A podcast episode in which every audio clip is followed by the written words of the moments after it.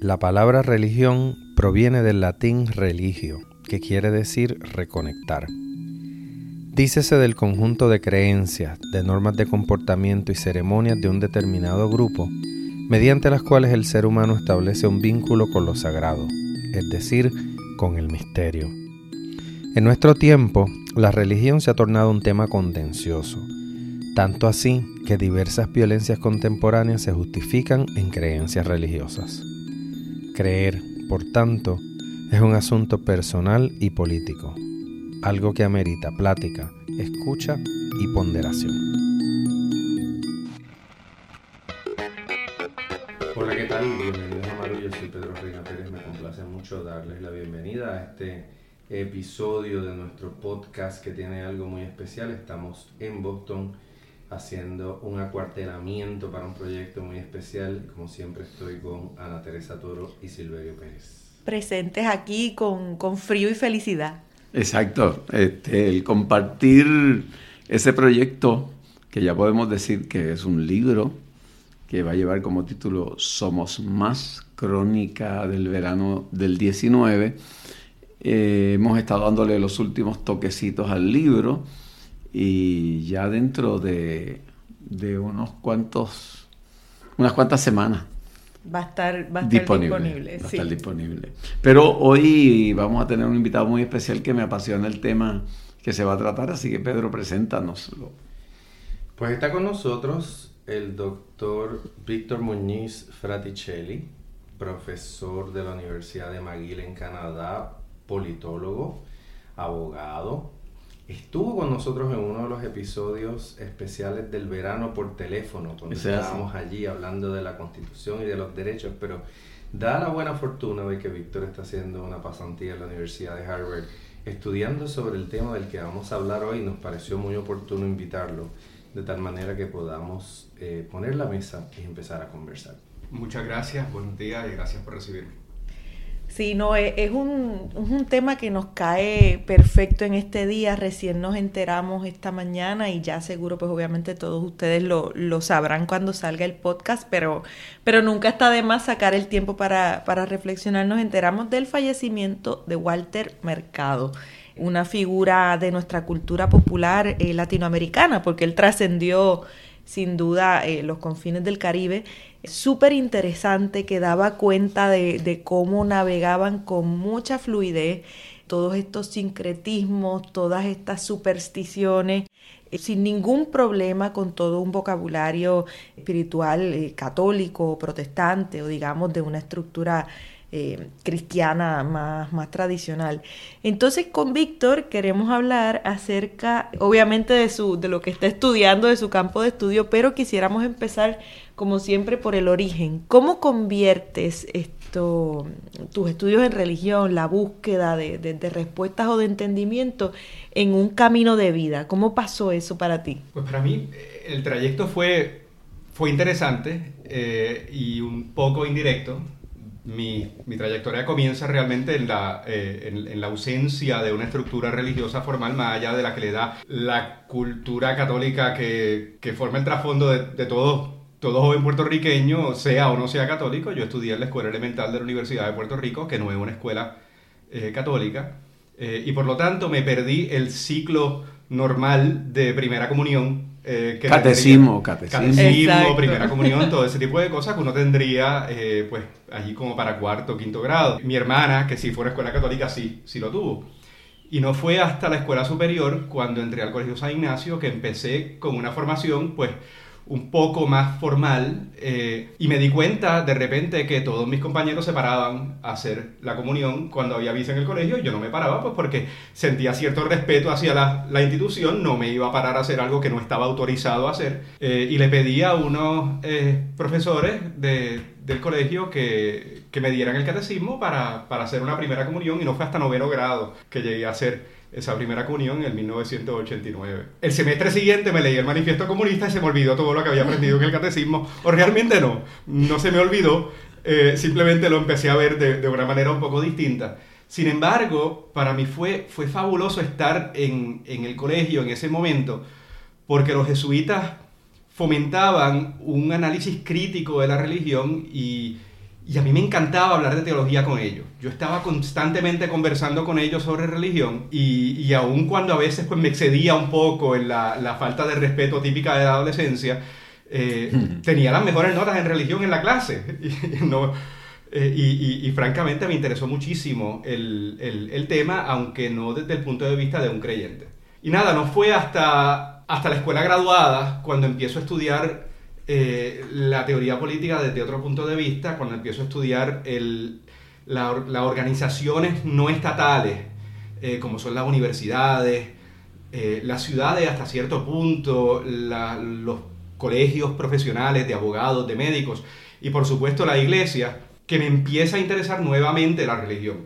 Y, y esa trayectoria pues tan larga me lleva a descubrir un nuevo respeto por la institución, aunque pues todavía no creo ni en la luz eléctrica, sí me interesa y, leo eh, eh, con mucho, eh, mucho interés y mucho respeto, digamos, las discusiones en el sínodo, sínodo del, del, Amazonas, las deliberaciones del Colegio de Cardenales, la elección de un nuevo Papa, estudio el derecho canónico con muchísimo interés. Así que es un interés que no es, no es de fe, sino más, más, más político, más académico, pero sí es genuino. Víctor está pasando aquí en la Universidad de Harvard un semestre estudiando eclesiología y a mí me gustaría que nos contara, ¿verdad? ¿Cómo se dio ese giro? Porque viene de, la, de, una cátedra de Derecho y de Ciencias Políticas, hace un paréntesis y viene a estudiar aquí. ¿Cómo fue ese proceso? Yo me interesé por, por la iglesia, la iglesia católica principalmente, pero por extensión otras iglesias, porque la iglesia es realmente el primer estado moderno en el siglo XII ocurre lo que, algunos teóricos llaman la, revolución gregoriana, que es los cambios que el Papa Gregorio VII hizo a la Iglesia para formalizar eh, la autoridad del Papa, la estructura que conocemos hoy en día del derecho canónico, aunque no había un código canónico de por sí, había sí unas instituciones más formales, eh, y a enfrentarse al imperio, eh, al Sacro Imperio Romano en ese momento y a las autoridades de gobierno.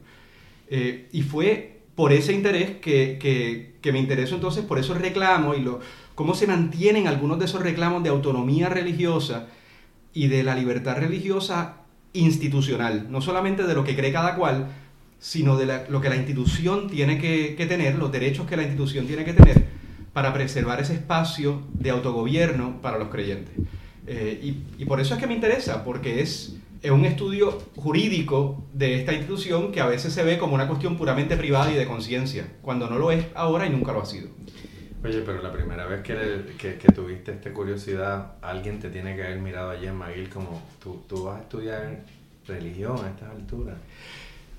Fíjate, fíjate, no. Yo creo que McGill fue, fue un, un lugar maravilloso para, para estudiar eso. Eh, y, es, y es un poco complicado por la situación en Quebec hoy en día. Ah, eh, sin duda. Quebec tiene algunos ecos con Puerto Rico en ese sentido. Sería bueno que para el beneficio de la audiencia no, nos explique un poquito más del contexto. ¿Cómo se parece Quebec a Puerto Rico? Exacto. Pues es, Quebec se parece en muchas cosas y en otras no. Eh, en, en, lo que se parece principalmente es en ser una, una jurisdicción que históricamente fue muy católica, uno usualmente piensa en los países ultracatólicos como Irlanda, por ejemplo, donde la iglesia lo controlaba todo, que ve que era exactamente igual hasta la década de los 60. Es una jurisdicción también donde impera el derecho civil, la tradición romana de derecho, eh, que es la que domina en, todo el continente europeo, excepto los países de, de, habla inglesa principalmente. Y también es un país que tiene un historial de eh, una organización de la propiedad y del trabajo, eh, pues colonial durante gran parte de su historia. Y se encuentra, igual que Puerto Rico, como parte de un país mayoritariamente protestante, mayoritariamente que sigue la, las normas de common law, del derecho anglosajón, y que tenía otra idea sobre la organización del trabajo. Eh, así que históricamente hay unos paralelos muy interesantes. Eh, de hecho, cuando los norteamericanos llegan a Puerto Rico en 1898, Quebec es uno de los ejemplos que utilizan eh, para integrar a Puerto Rico a los Estados Unidos eh, porque en 1774 el, el, gobierno británico, cuando conquista Quebec, cuando se lo gana a los franceses, hizo una serie de reformas para acomodar el derecho quebecois, la religión católica en Quebec y el sistema de propiedad de latifundio. Y el gobierno de Estados Unidos dice, eso funcionó para integrar a esta sociedad, a ese imperio anglosajón, y lo vamos a utilizar en Puerto Rico, Cuba y Filipinas, para que la gente pues, pueda mantener sus mismas relaciones de familia, su mismo tipo de contrato, eh, la continuidad de la Iglesia Católica, que está inscrita en el Tratado de París. Así que en eso se parece mucho. En lo que no se parece es que Puerto Rico eh, no ha tenido el, nivel de desconfesionalización, eh, de, secularización agresiva que tuvo Quebec en el 60. Probablemente porque la Iglesia Católica no era tan poderosa en Puerto Rico como lo era en Quebec. Y por lo tanto la reacción no fue tan violenta. Pero en este momento Quebec enfatiza muchísimo una separación de iglesia y Estado muchísimo más agresiva que la que vemos en Puerto Rico. Y en Puerto Rico es lo contrario. Déjame este, tratar de empatar esos dos temas, el de Quebec y el de la religión. La, la, iglesia mantenía una posición afín o contraria a los deseos de alguna gente de la separación de, de Quebec. Pues yo creo que eso es parte de lo que mantuvo el, el, poder, la autoridad de la Iglesia por tanto tiempo en Quebec, porque el nacionalismo cultural de Quebec comienza dentro de la Iglesia. Eh, la, la, la, lucha principal que había en Canadá completa eh, era una lucha entre una mayoría anglófona protestante y una minoría francófona católica eh, al punto que en la primera constitución de Canadá, que es la, el, British eh, North, America Act de 1867, que todavía está en vigor, es parte de la constitución canadiense, se le otorgan derechos lingüísticos a las minorías francófonas en el Canadá anglófono y en la minoría anglófona en el Canadá francófono, y se le otorgan derechos eh, religiosos en cuanto a la educación primaria a los protestantes en el resto de Canadá, a los protestantes en Quebec, y a los católicos en el resto de Canadá. Y al día de hoy hay una eh, comisión eh, escolar católica en Ontario eh, que se sufraga con, con, fondos públicos, o sea, un sistema de escuelas públicas católicas. Las escuelas protestantes públicas decidieron abandonar su reclamo religioso. En Quebec hubo que enmendar la constitución o esa cláusula de la constitución para transformar las escuelas públicas católicas y protestantes en escuelas públicas francófona y anglófona, que es lo que existe ahora. Pero, pero ese, ese debate entre católicos y protestantes es esencial para entender el origen de la, de la nación canadiense. Esto, yo quisiera, quisiera moverme ahora de, de Canadá y, adentrarme en, lo que es Estados Unidos y Puerto Rico, pensando sobre todo en, en el año de elecciones que se nos viene encima eh, y en el lugar que va a ocupar la religión dentro del debate político.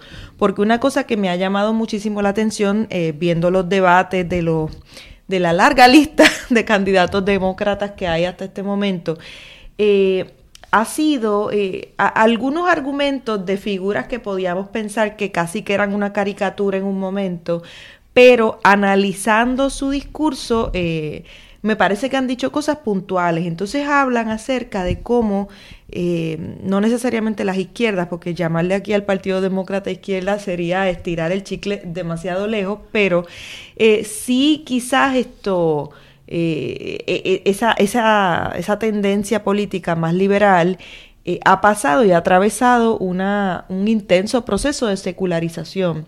Eh, mientras que vemos en espacios más conservadores, pues, más, más, más poder, más autoridad de, los valores de distintas religiones, pero sí de los valores religiosos y además fundamentalistas, que esa es su, propio, su propia categoría. Entonces, lo que te quiero preguntar es, una cosa que escuché en, medio de esos procesos era eh, la necesidad de integrar esto, algunos de los valores que sí son efectivos eh, del mundo espiritual, más bien, o digamos, del mundo de la ética, a las estructuras de los sistemas políticos y decían, por ejemplo, nuestro sistema de salud es un sistema eh, que, está totalmente desconectado éticamente de lo que pueden ser algunos valores espirituales, lo mismo con el sistema eh, de seguridad y de justicia.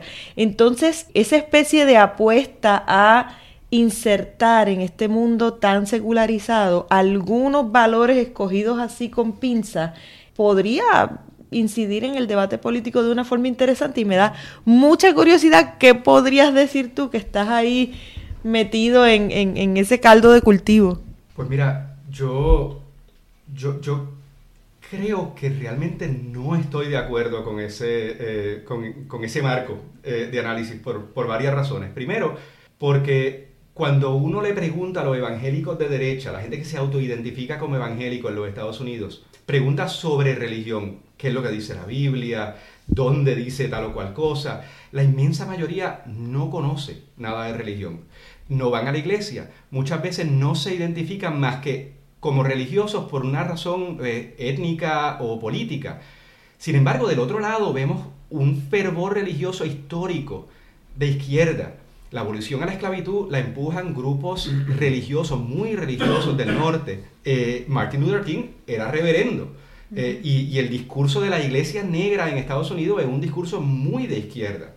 El sistema de salud de Estados Unidos está dominado por hospitales afiliados a diferentes iglesias, presbiterianas, católicas, y el sistema de educación, especialmente en las zonas que más necesitan educación de calidad, como el, el, gueto eh, negro en Estados Unidos, las mejores escuelas son las escuelas que provee la Iglesia Católica y las provee muchas veces al costo muy por debajo del costo. Sin embargo, uno no ve esos valores esto ejercerse, o sea, una cosa es, la institucionalidad y otra cosa muy distinta son los valores que promueven. Entonces, yo hago una distinción entre entre entre ambas cosas. En todo caso, yo creo que lo que falta es visibilidad dentro del Partido Demócrata y dentro de la izquierda de voces abiertamente religiosas. Yo creo que eso podría proveer... Sí, por ahí va mi pregunta, sí. Esto, bueno, tenemos que, hacer una pausa ahora, pero vamos a seguir dándole, dándole cuerda a este tema que, de verdad que me da mucha curiosidad y, y espero que, que a ustedes también. Así que no se vayan, regresamos en breve. Miguel Zenón, el genio boricua del jazz, regresa a Boston para presentar su más reciente producción discográfica titulada Sonero, la música de Ismael Rivera, el 7 de noviembre de 2019 a las 7 y 30 de la noche en Croma at Arlington Street Church, 351 Boylston Street, Boston, Massachusetts. Para mayor información, entra a agora.eventbrite.com.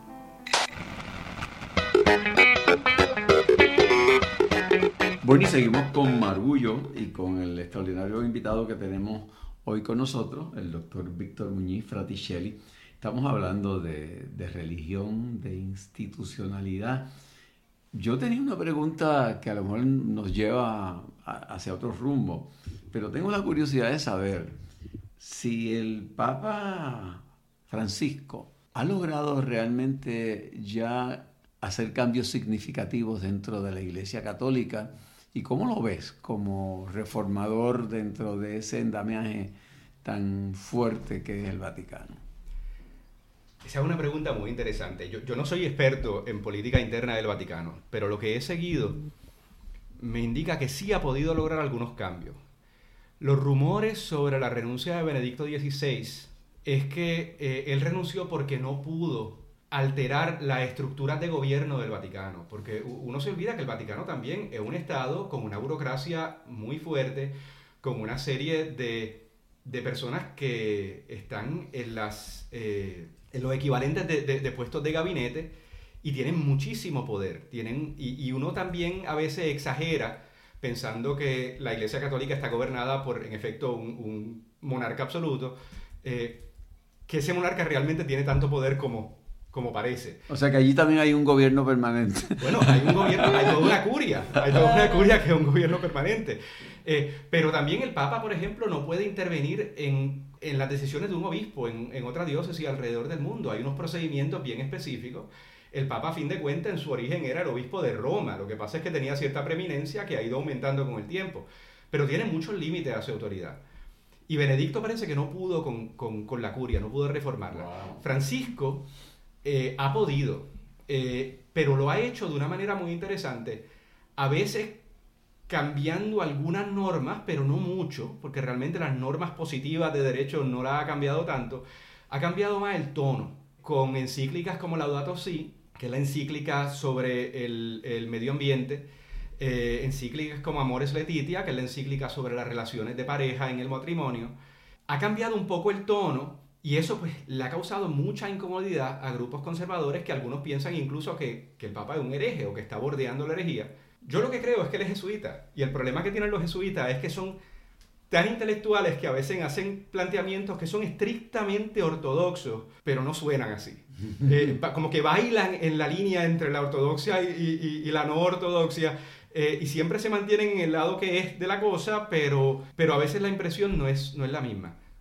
Donde Francisco sí puede tener muchísima influencia, y es una influencia que tienen todos los papas y que él la ha sabido ejercer muy bien, es en escoger a los que van a escoger a su sucesor. Porque lo que el Papa sí puede hacer, con casi total discreción, es nombrar cardenales. Y si nombra cardenales jóvenes de menos de 80 años, esos cardenales pueden votar por el próximo Papa. Así que la pregunta es quién va a ser el próximo Papa. Eso fue algo que, que Juan Pablo II logró hacer muy bien por lo largo que fue su mandato, nombrar muchísimos cardenales que podían entonces escoger al próximo papa. Yo creo que Francisco está pensando en eso cuando, cuando ha hecho su nombramiento de, cardenales. Y, lo, está pensando porque tal vez eh, seguiría la pauta del papa anterior y renunciaría antes de terminar su, mandato. No sé. Eh, yo, la, iglesia ha tenido recientemente suficientes problemas teniendo dos papas. Eh, yo creo que Francisco no quisiera aumentarlo teniendo tres. Eh, la, última vez que la iglesia tuvo tres o cuatro eh, fue en la crisis de Aviñón en, la Edad Media y, por poco provoca un cisma en, Europa. Así que yo creo que Francisco va a tratar por lo menos de, limitarlo a, no más de dos. Puede que entonces quizás espere a que Benedicto muera o, quizás simplemente espere al modo de sucesión ordinario que, se ha seguido siempre, que es esperar a, la muerte de Francisco para, para la nueva elección. Pero no, no tengo idea sobre sus intenciones. A mí eso me parece fascinante porque eh, Francisco es una figura, si uno revisa los titulares de los periódicos, que, que no le ha tenido miedo a la controversia, ¿verdad? la gente, hay un sector de la iglesia, sobre todo de la, de la iglesia católica en Estados Unidos, muy conservadora, que ha ido tras él y sus decisiones. Y le han preguntado directamente si él teme una división y él dice que no, no le teme a esa división. El, el, el, tema más reciente de controversia ha sido este, la reunión de obispos que acaba de ocurrir para tratar el tema de la Amazonía, donde se planteaba la posibilidad de que diáconos casados pudieran acceder al sacerdocio para poder llevar a cabo las tareas propias en lugares donde es muy difícil reclutar vocaciones y que es anatema para los ultraconservadores de la iglesia que entienden que por la excepción empieza el cambio y de que probablemente lo que sucede en la Amazonía tenga unas implicaciones más grandes para la iglesia eh, a todo nivel, pero eh, en el caso de Puerto Rico particularmente, pues la iglesia ha atravesado un sinnúmero de dificultades, eh, el, el, Papa se ha mantenido, digamos, bastante distante de, los obispos puertorriqueños y, uno como ciudadano, y esto lo digo eh, pensando como Víctor, yo también hice toda mi, educación en una escuela católica y, francamente pues me siento culturalmente católico eh, y más nada. Y, y, miro los temas con interés porque obviamente el ABC uno lo entiende bastante bien, pero Francisco sobre Puerto Rico ha dicho muy poco y hay gente que inclusive me decía los otros días, es increíble que a estas alturas el Papa no haya venido a Puerto Rico. Y yo decía, ¿de dónde saldrá esa expectativa de que Francisco haga una parada en San Juan? Pero está ahí. Sí, no, yo tengo una, una curiosidad eh, acerca de una frase que dijiste ahorita, que es una de mis favoritas, eso de no creer ni en la luz eléctrica. Eh, sobre todo porque creo que es un síntoma muy de estos tiempos.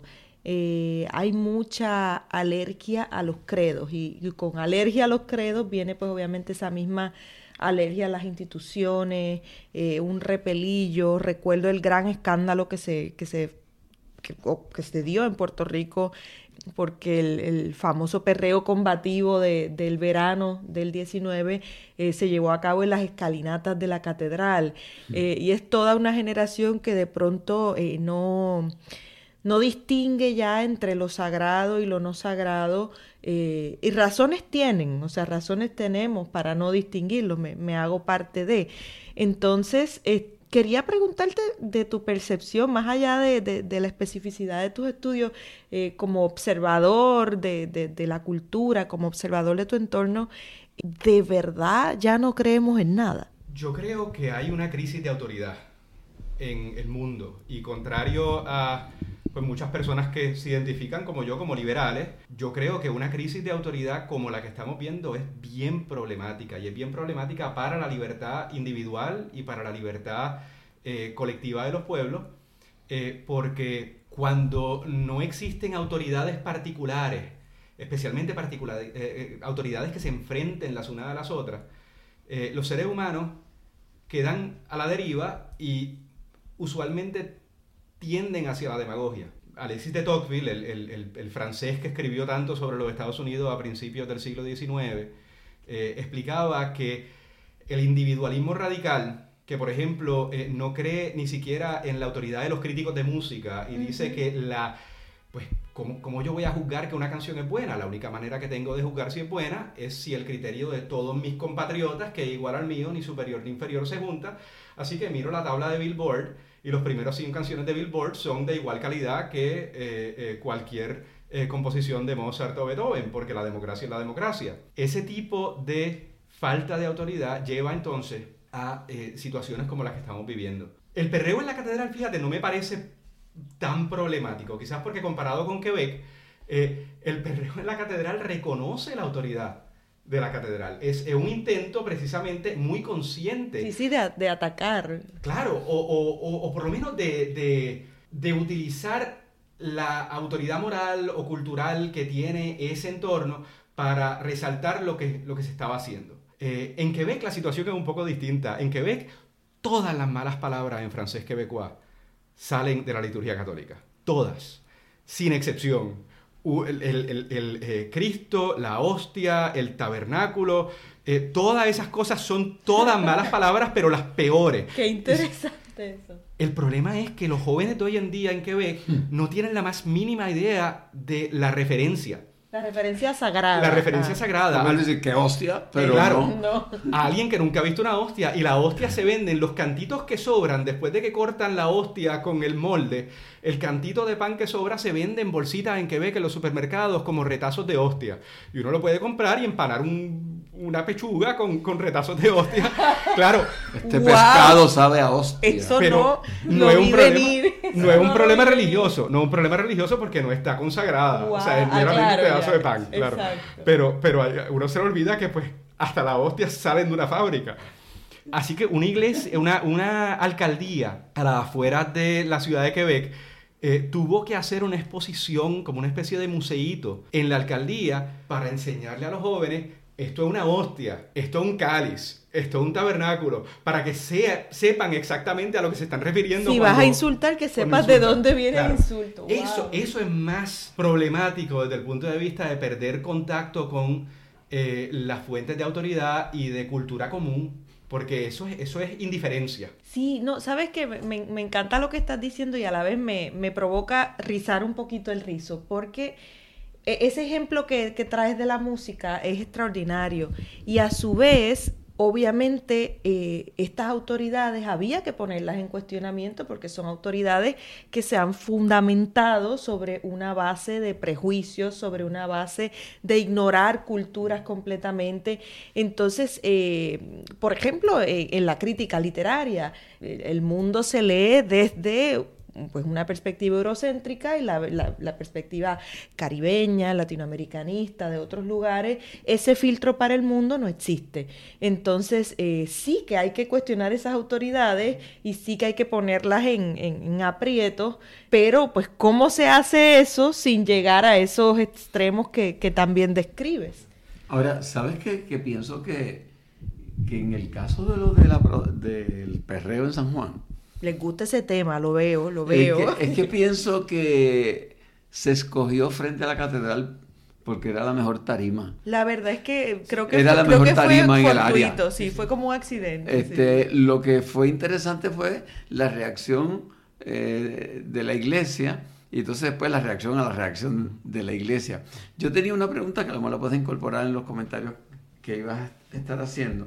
Y es tu visión, ya que has estudiado este fenómeno de las religiones, etcétera, de esa necesidad que tiene el ser humano, no importa la geografía donde le tocó nacer ni el tiempo, de buscar alguna explicación a su existencia. Y el por qué en, tantas, en tantos lugares parece haber un patrón común en términos de cómo simbolizan sus creencias. Wow, eso, es una pregunta bien grande y, las clases que yo he tomado hasta el momento no me, no me sugieren una respuesta específica. Yo, yo sí creo el, el ser humano, digo, para una persona, de nuevo, materialista, atea, eh, el producto de la evolución no tiene un propósito, no tiene un fin, no tiene significado alguno, simplemente es un resultado de una serie de accidentes que nos traen a este momento. Pero Precisamente por eso, nuestro sentido del tacto se desarrolla para garantizar nuestra supervivencia en unas condiciones específicas. Eh, nuestra vista se desarrolla pues, para poder identificar depredadores o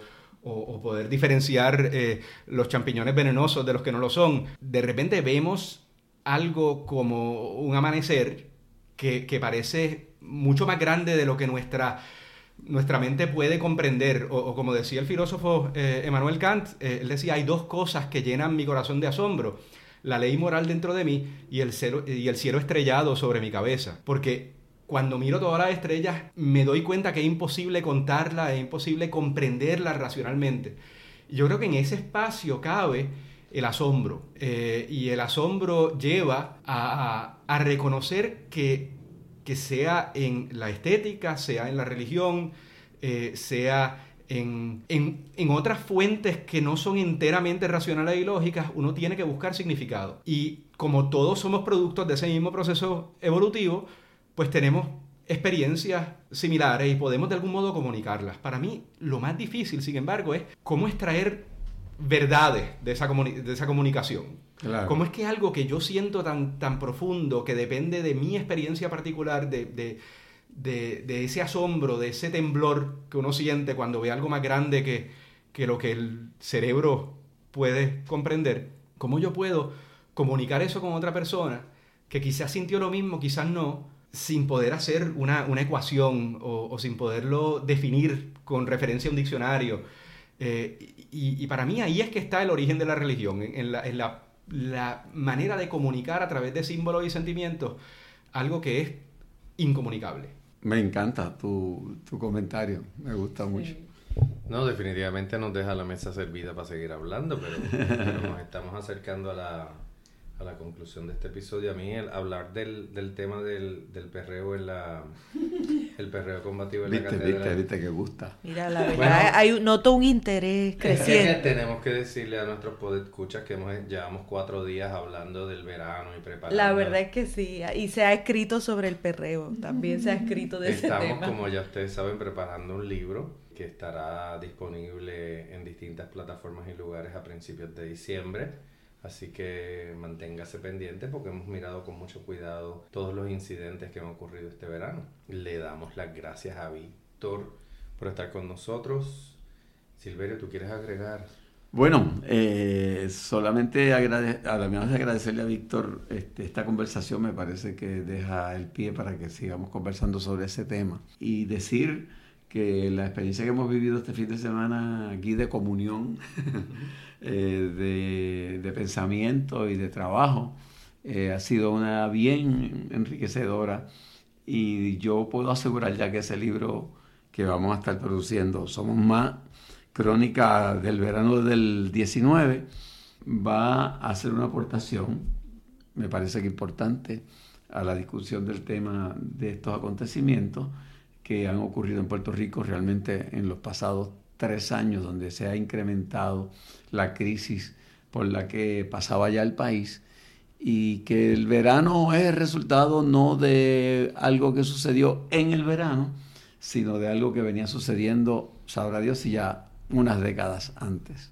Yo tengo que hacerle la maldad a Pedro e interrumpir esa cortina porque no me puedo ir sin pedirle a Víctor un comentario sobre Walter Mercado, por favor.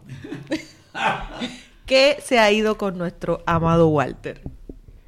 Bueno, no sabemos no sabemos que se ha ido porque puede que regrese, eh, pero yo creo que lo importante... es en, tres días en tres días lo sabremos. Exacto. Yo, yo, yo, creo que lo, lo, más importante es lo que se, lo que se ha quedado eh, y, y, lo increíble que, que, una persona como Walter Mercado haya llegado a, eh, a tantos hogares en ta, tanta América Latina que realmente pues haya encontrado eco en, en, en tan, tantas culturas distintas y haya logrado unir dentro de una especie de sincretismo panamericano eh, las sensibilidades religiosas y culturales de, de, tanta, de tanta gente. Y eso hay que agradecerlo y hay que valorarlo.